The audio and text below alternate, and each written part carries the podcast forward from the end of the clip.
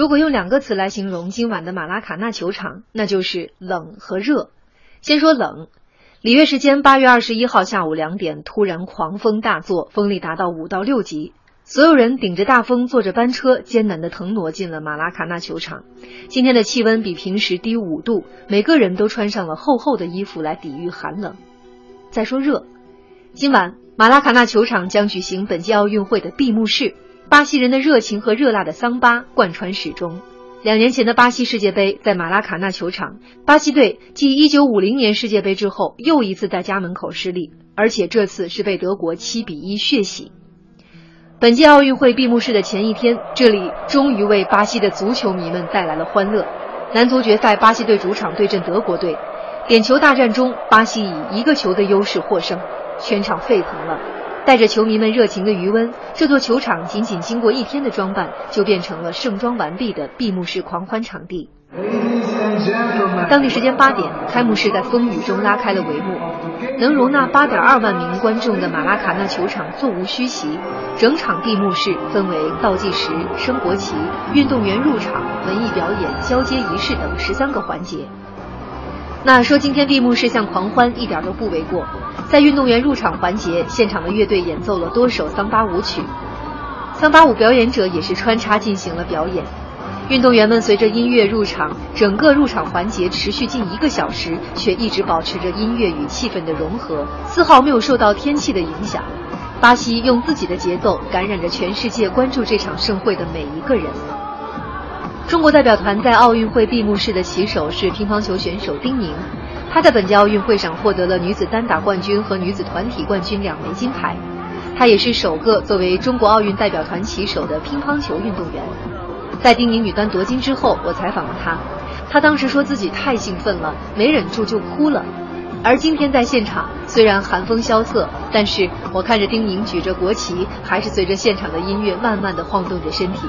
看得出，他今晚也很享受马拉卡纳热情热辣的氛围。闭幕式文艺表演以“出自人类之手”作为主题，通过对巴西艺术创造的回顾，从发明线条、绘画到用粘土来创造，再到使用鼓来唱歌跳舞，巴西人通过回顾自己的艺术历史，来使人们重新发现身上的创造力。这个环节也充分展示了巴西艺术氛围浓厚的深层原因：尊重曾经的创造，造就更高的品质。文艺演出环节结束之后，随着希腊国旗的缓缓升起，五环旗帜渐渐降下。国际奥委会主席巴赫、里约市长爱德华多·帕埃斯、东京都知事小池百合子来到场地中央。随后，在全场的欢声雷动下，具有日本特色的音乐响起。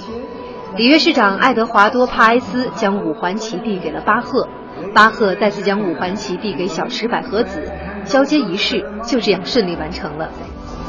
按照惯例，现场播放了下届主办城市东京的八分钟宣传片。片中，日本首相安倍晋三现身经典游戏《超级玛丽》中的人物马里奥，借助了哆啦 A 梦的神秘道具，从日本瞬间移动到巴西，利用场地中央设置的管道现身马拉卡纳球场。很多人看到之后不禁感叹：“安倍太拼了。”国际奥委会主席托马斯·巴赫现场宣布第三十一届现代奥运会闭幕。巴赫盛赞2016年的里约奥运会，他认为里约奥运会是在非凡之城创造的非凡奥运会。随着奥运圣火的熄灭，本届奥运会胜利闭幕。里约人不知道需要多长时间才能从奥运盛会的神中缓出来。而奥运结束之后，不知道里约又将变成什么样子。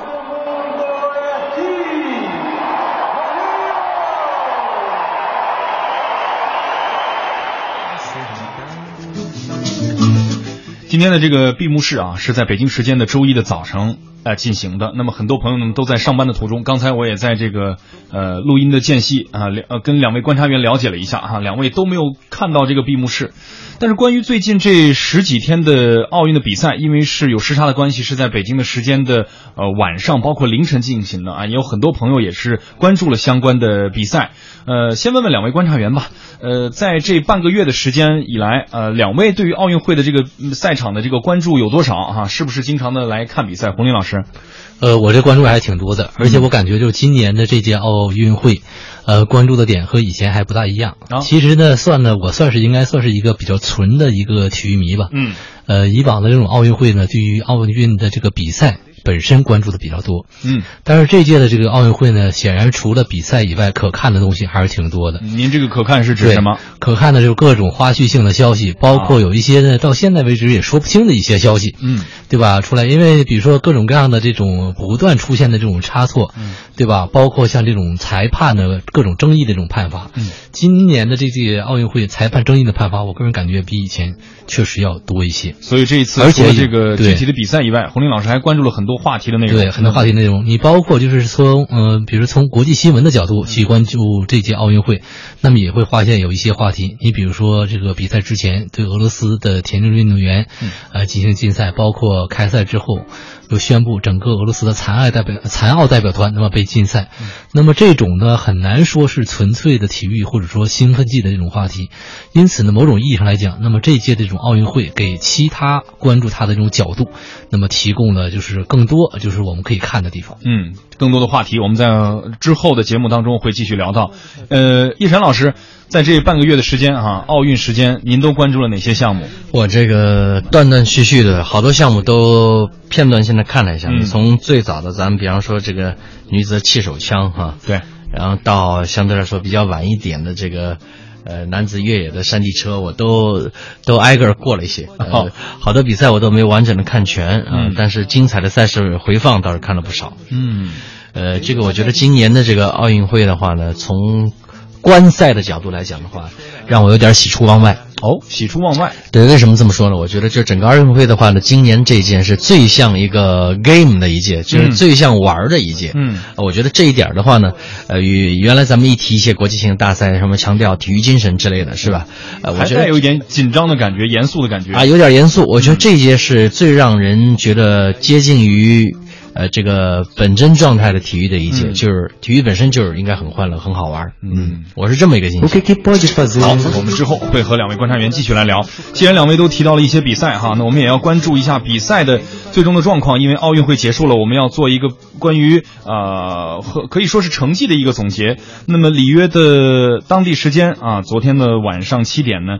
里约奥运会中国代表团也是召开了新闻发布会，小结中国军团在本届奥运会上的成败收获。这也是中国代表团境外参赛规模最大的一届奥运会。那么在这样的一届奥运会上，表现是否符合预期呢？而部分项目为什么是出现了大家口中的下滑？我们来听中国广播奥运联盟记者吴哲华和袁其祥从前方发来的相关报道。里约奥运会是中国第九次参加的夏季奥林匹克运动会，也是中国境外参赛代表团规模最大的一届奥运会。中国体育代表团总人数为七百一十一人，运动员四百一十六人，参加了二十六个大项、二百一十个小项的比赛。中国奥委会主席、中国代表团团长刘鹏说，在已经结束的比赛中，中国体育代表团总体上基本完成了参赛任务。截止目前，中国体育代表团共获得二十四枚金牌、十八枚银牌、二十六枚铜牌，在奖牌榜上排名第二。三人一队五次创五项世界纪录，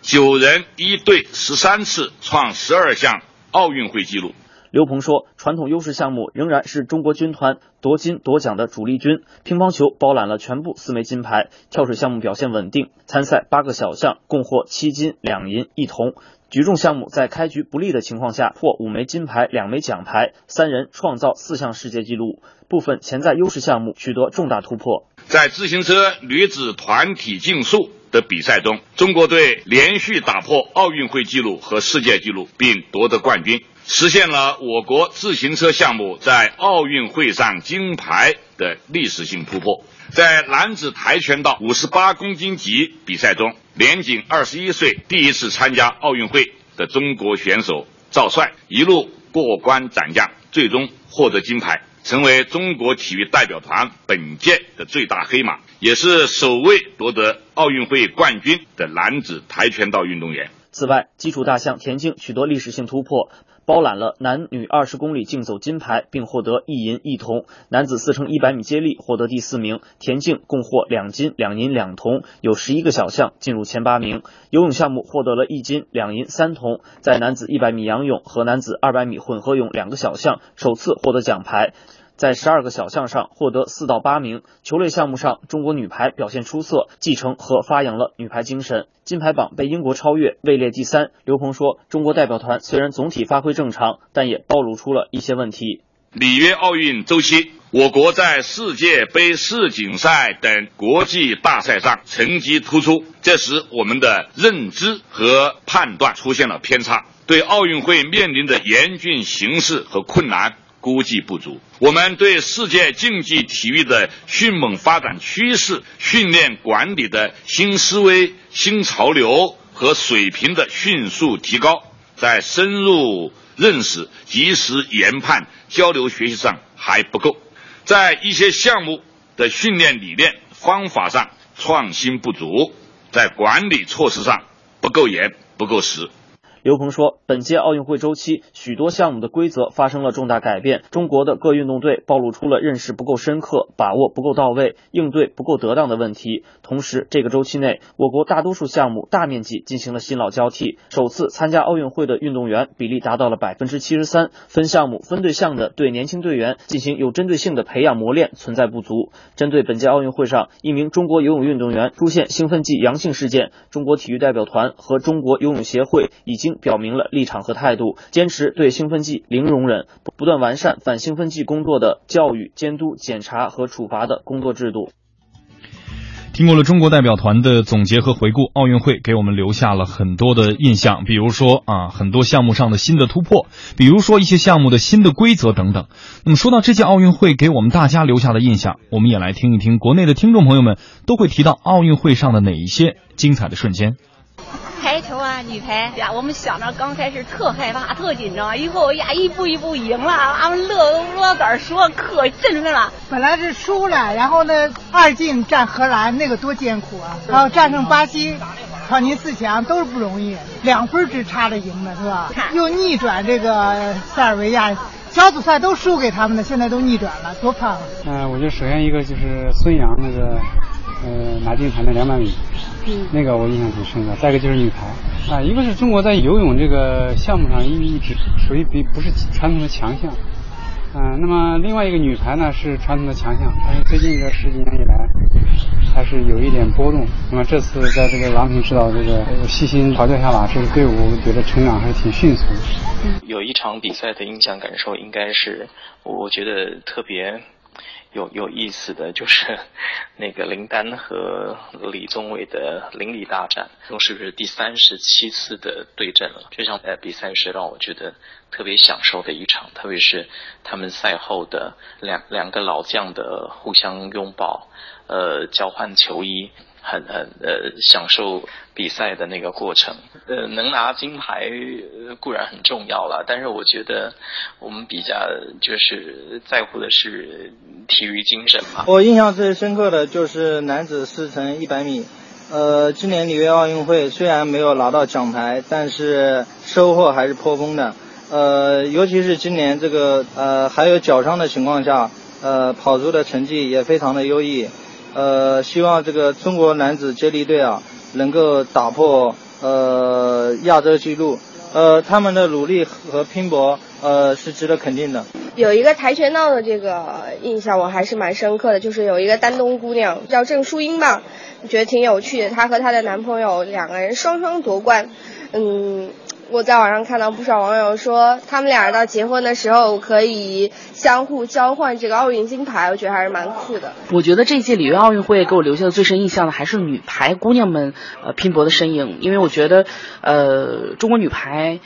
一直以来，从八十年代给人们留下的女排的精神就是拼搏、进取、奋进，到现在延续在新的一代的女排姑娘的身上，这个拼搏奋进的精神仍然在延续。所以，我觉得里约奥运会上中国女排姑娘的这一抹风采呢，是留在我心中永恒的一个画面。嗯。好，我们听了大家的这个对于奥运会留下的这样的一些印象啊，或者是一些呃特别的瞬间。你看，其中很多朋友提到了中国女排啊，也提到了羽毛球的邻里大战啊，也提到了呃田径呃中国呃男子田径队的这个四乘一百米接力，还有就是。呃，比如说非常有趣的一内容，呃呃，比如说跆拳道的这个男女朋友两个这个中国运动员哈、都得了这个金牌，说是这个结婚的时候要交换金牌，这这属于赛场外的一些细节，也是刚才洪林老师所提到的。除了竞赛本身，我们更多的不只是关注赛场上，也不只是关注这个领奖台上，同时还关注场下的一些采访，包括呃奥运选手。呃，背后的一些小的一些细节，其实这些故事都值得让大家在这个奥运的时间内，让大家不断的去回味，不断的去去互相的交流。其实这是一个享受的过程，是吗，洪林老师？呃，没错，就是这样。因为这个奥运会，说实话，可看的东西也是方方面面的。嗯，呃，包括像巴西这样的国家，距离我们非常的远，然后也不是一个旅游特别热的这个地方，因为确实这个距离远，然后需要的时间长，花费也高。所以说呢，通过电视我们可以看到很多不同的地方。你比如说，我们看比赛的时候啊，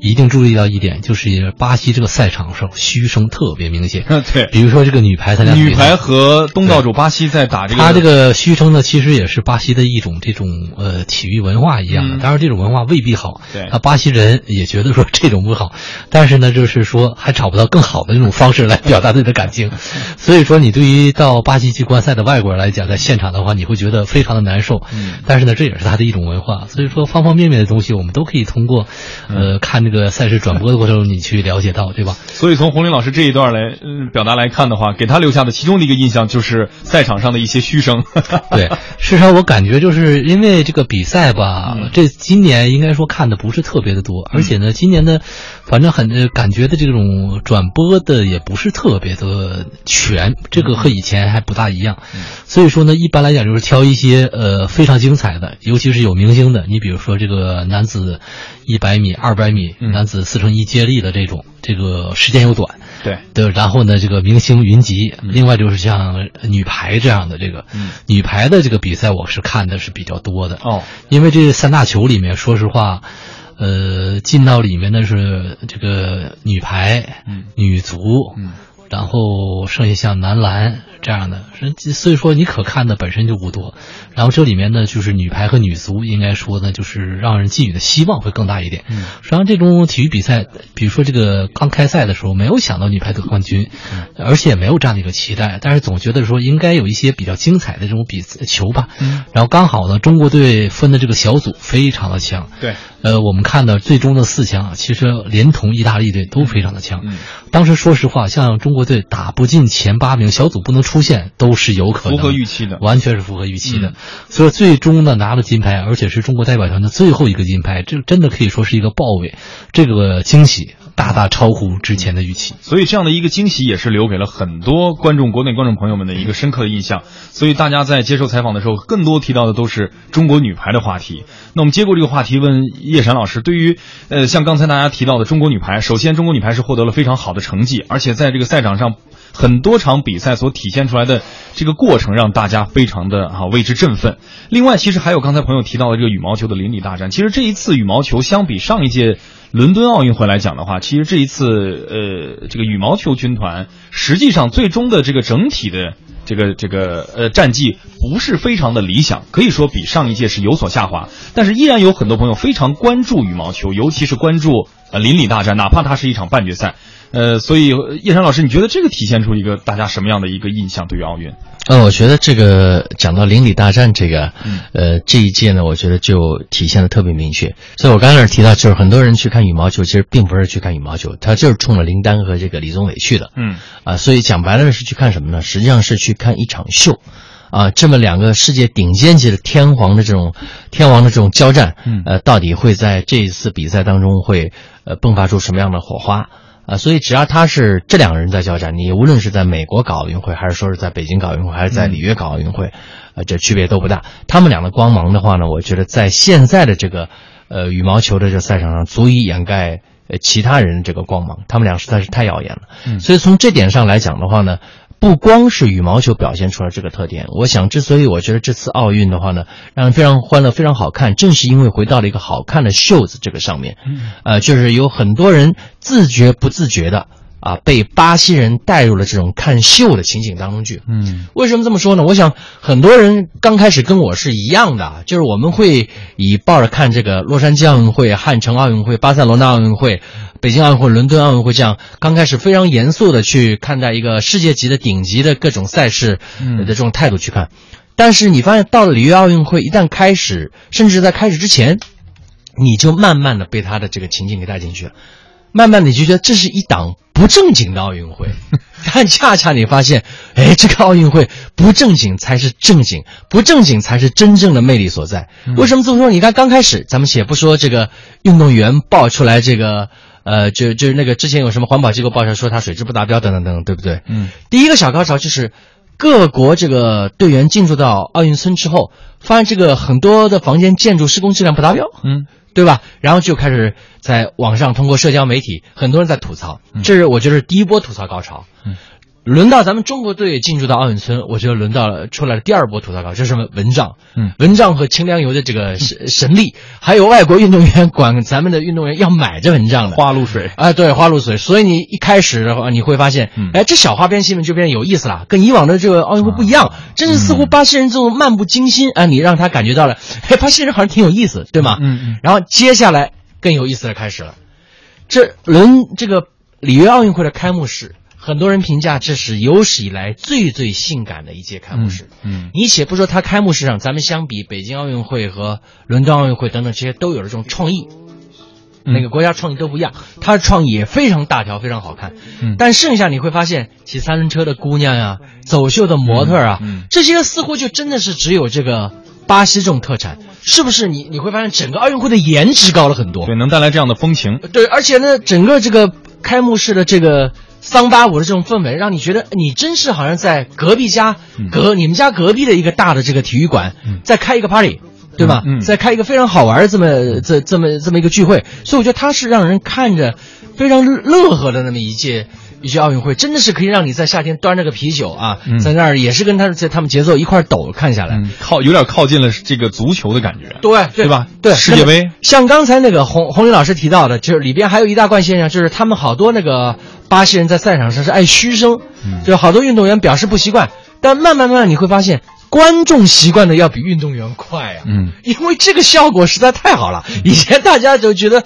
这正襟危坐，一旦比赛的时候，尤其像射击比赛，你连大气都不敢出，嗯，大家一直觉得你出一下大气是个非常不道德的行为。好，现在你到了巴西之后。别说是一个人，一个人在那儿虚，一堆人在那儿虚，你发现搭配起来效果如何？运动员也不得不去适应这个新情况，你会发现是非常好看。我猜想下次东京的这个日本人本身又好安静，东京的这个奥运会，如果说是这个射击比赛不虚的话，我肯定不看了，一点意思都没有。这个太好玩了啊啊！你觉得这里面提供了各种各样丰富的元素在这一次奥运会里？娱乐元素，嗯，而且呢，你从它那个规则的改造上，你比方射击比赛原来枯不枯燥？原来很枯燥的，嗯，但像现在这个射击比赛，他们把规则改造之后，你从第一次这个女子的气手枪开始，后面几枪你打的是不是心惊胆战，是不是惊心动魄？嗯，那我想这个本身这个娱乐性质大大提高了，嗯，所以我觉得这是史上最娱乐的一届奥运会。哎，史上最娱乐的一届奥运会，这是叶闪老师给大家带来的他对于奥运会的一个印象。其实刚才呃叶闪在过程当中提到了一个“秀”的字儿啊，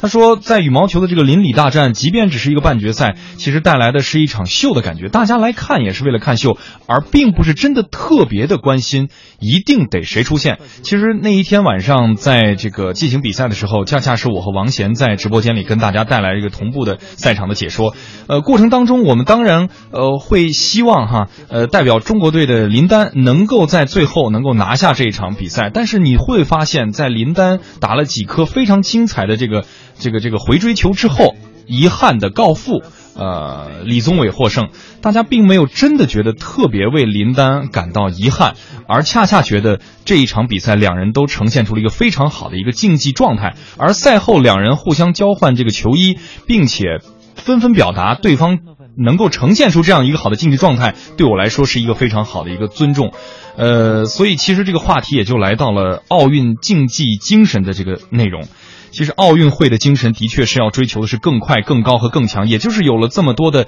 这个奥运会的这个老将啊，三十多岁甚至是四十多岁的老将会出现在赛场上。那么在这一届奥运会赛场上，中国健儿都有哪些更快、更高、更强的重大突破呢？我们也一起来盘点一下。女排时隔十二年，奥运会再夺冠。二十号晚的小马拉卡纳体育馆，在小组赛中两胜三负的中国女排，在里约奥运会决赛中以三比一战胜塞尔维亚队，历史上第三次捧起了奥运会冠军的奖杯。十二年后，中国女排终于重返奥运之巅。伦敦奥运会周期陷入低谷的中国女排，在郎平的率领下，奇迹般的迅速复苏。继一九八四年洛杉矶奥运会、二零零四年雅典奥运会之后，又一次问鼎。短短三年之内，中国女排连夺世锦赛亚军、世界杯冠军和奥运会金牌，在中国女排荣誉簿上写下新的辉煌篇章。高尔夫创历史。一百一十六年后回归奥运舞台的女子高尔夫球，二十号见证了冯珊珊为中国队实现奖牌突破的时刻。经过四轮争夺，冯珊珊以二百七十四杆，低于标准杆十杆的成绩收获铜牌，成为首位获得奥运奖牌的中国队高尔夫球选手。中国男子四乘一百米接力创造了中国队该项目的奥运最佳。十九号的里约奥运会田径赛场。中国男子四乘一百米接力队以三十七秒九零的成绩，最终在该项目中名列第四，距离奥运领奖台只有一步之遥。但他们仍然创造了中国队该项目的奥运最佳。中国花样游泳双人组合刷新中国队该项目历史最佳成绩。伴随着具有中国曲风的背景音乐，中国花样游泳双人组合黄雪辰、孙文燕在泳池中翩翩起舞。最终，他们以总成绩一百九十二点三六八八分，仅次于俄罗斯金牌组合，获得了亚军。继二零一二年伦敦奥运实现奖牌的突破之后，经过四年的努力，中国花样游泳双人组合再次刷新了中国队在该项目上的历史最佳成绩。中国男子跆拳道的奥运金牌零突破。里约奥运会跆拳道十七号比赛中。赛前仅位列八号种子的中国小将赵帅一路披荆斩棘，获得男子五十八公斤级金牌，实现中国男子跆拳道的奥运金牌零突破。董斌改写中国男子三级跳远的奥运历史。十六号，里约奥运会田径三级跳比赛场上，董斌奋力一跃，改写了中国男子三级跳远的奥运历史，十七米五八。凭借个人最好成绩，二十八岁的董斌获得里约奥运会铜牌。中国自行车队实现奥运金牌零的突破。龚金杰和钟天使十二号夺得二零一六年里约奥运会场地自行车女子团体竞速赛冠军。中国自行车队实现奥运金牌零的突破。龚金杰和钟天使预赛破奥运会纪录，首轮比赛以三十一秒九二八刷新世界纪录。决赛毫无争议的战胜老对手俄罗斯，获得冠军。马术选手华天取得他在奥运会上最好成绩。十号，里约奥运会马术三项赛结束了最后一项场地障碍赛的争夺。中国代表团唯一的马术选手华天与坐骑唐热内卢最终三项总成绩名列第八，取得了他在奥运会上的最好成绩。程训钊收获中国男子柔道队奥运会历史上的首枚奖牌。在十号的里约奥运会男子九十公斤级比赛中，中国选手程训钊过关斩将夺得铜牌，收获中国男子柔道队奥运史上的首枚奖牌。在奥运赛场上一直扮演陪读角色的中国男子柔道队终于扬眉吐气。男子二百米自由泳孙杨夺冠。八号在里约奥运会男子二百米自由泳决赛中。中国选手孙杨以一分四十四秒六五的成绩夺冠。孙杨在本届奥运会之后获得男子游泳个人项目世界冠军次数攀升为世界第三，仅次于美国两大天王菲尔普斯和罗切特。这是以上我们看到这一次啊，这一届奥运会中国健儿的一些重大突破。除了金牌的突破以外，好成绩的突破啊，哪怕是第八名，也包括各种奖牌的突破。不管是金牌、银牌还是铜牌，都是非常好的成绩，非常好的突破。而本届奥运会，中国军团迎来多项突破的同时呢，也在多项的项目上有一些成绩的下滑，比如说体操、射击和羽毛球。那么，与四年前的伦敦奥运会相比，中国代表团在二十三个小项上没有能够卫冕，二十三个小项上没有能够卫冕，尤其是在体操、游泳和羽毛球项目上跌幅明显。体操和游泳各。呃，各项是比伦敦减少了四斤，那么其中体操项目更是一金未得，两铜收场。羽毛球呢，是从伦敦包揽五枚金牌，到里约只收获了男单和男双两枚金牌，比二零一二年包揽全部五项冠军相比，啊少了不少。那么除了这三大项以外，击剑、射击、蹦床等项目上，中国代表团也在本届赛事当中呢表现不佳。那么多个项目上，中国队都是派出了双保险，但是最终都是铩羽而归。呃，在这一届奥运会，无论是耳边、身边还是媒体网络啊，竞赛精神越来越多的被提到。那么在这一届奥运会上，如果说到竞赛精神，给大家心中留下的深刻印象都有哪些呢？我们一起跟随我们的记者去听一听街头巷尾大家都是怎么说的。孙杨这个，哎，你永不放弃这个精神，而自己不气馁。你看女排坚持不懈这一个。就无论打到什么程度，首先我目标我先不定，我就拼这个，达到自己的一个高度。拼劲，真是输了也不怕，一个劲儿一分一分的争，奋勇拼搏，顶住这个压力，让人家连追十几分的这种情况下，顶住压力重新获胜吧。这种哈，就是不放弃，啊，一直在拼搏，这种精神，我感觉值得年轻人学习，还是锲而不舍这么一一种精神。我们人生也是一样的，就是选定了一个目标之后，就是要。照着这个目标去奋斗，不达目的誓不罢休。个人而言哈，我觉得里约奥运会其实有一些地方确实对中国队有些不太公平，比如说我们的体操的评分，以及呃吕斌的那一场拳击的一个最后的一个判判决。但是我觉得很可贵的是，中国运动员在这些判决出来的时候，没有说表现出一些很过激的情绪，反而是很坦然的去接受它。我觉得这个可能是我觉得在在这些运动员上，除了说我们体育精神里边更高、更快、更强。大家更加拼搏的这一点之外，我看到了一个东西。林丹跟那个李宗伟的世纪拥抱呢，对我印象挺深。他俩从年轻一起成长到现在，经历了三十多场比赛，到最后真是做了一个完美的结局。他俩打都已经拿出自己最好的竞技状态了，对，没有什么遗憾。竞技的最终不是输赢，最终还是我觉得一个体育精神的体现。我觉得这届比赛就是精神精神的话，给我印象最深的是李宗伟吧，因为呃也了解到，像他也是两个孩子的父亲，然后也凭借着自己。呃，坚持不懈的努力吧，呃，获得了一块银牌。然后这么多年也非常喜欢他的打球，他一直都不放弃，勇于拼搏吧。说到本次奥运会给我印象最深的一个瞬间，可能就是我国射击运动员杜丽的那个微笑了。就是他在参加这个呃三种姿势步枪射击的最后一枪的发射之后，他冲着镜头微微一笑。我觉得这个笑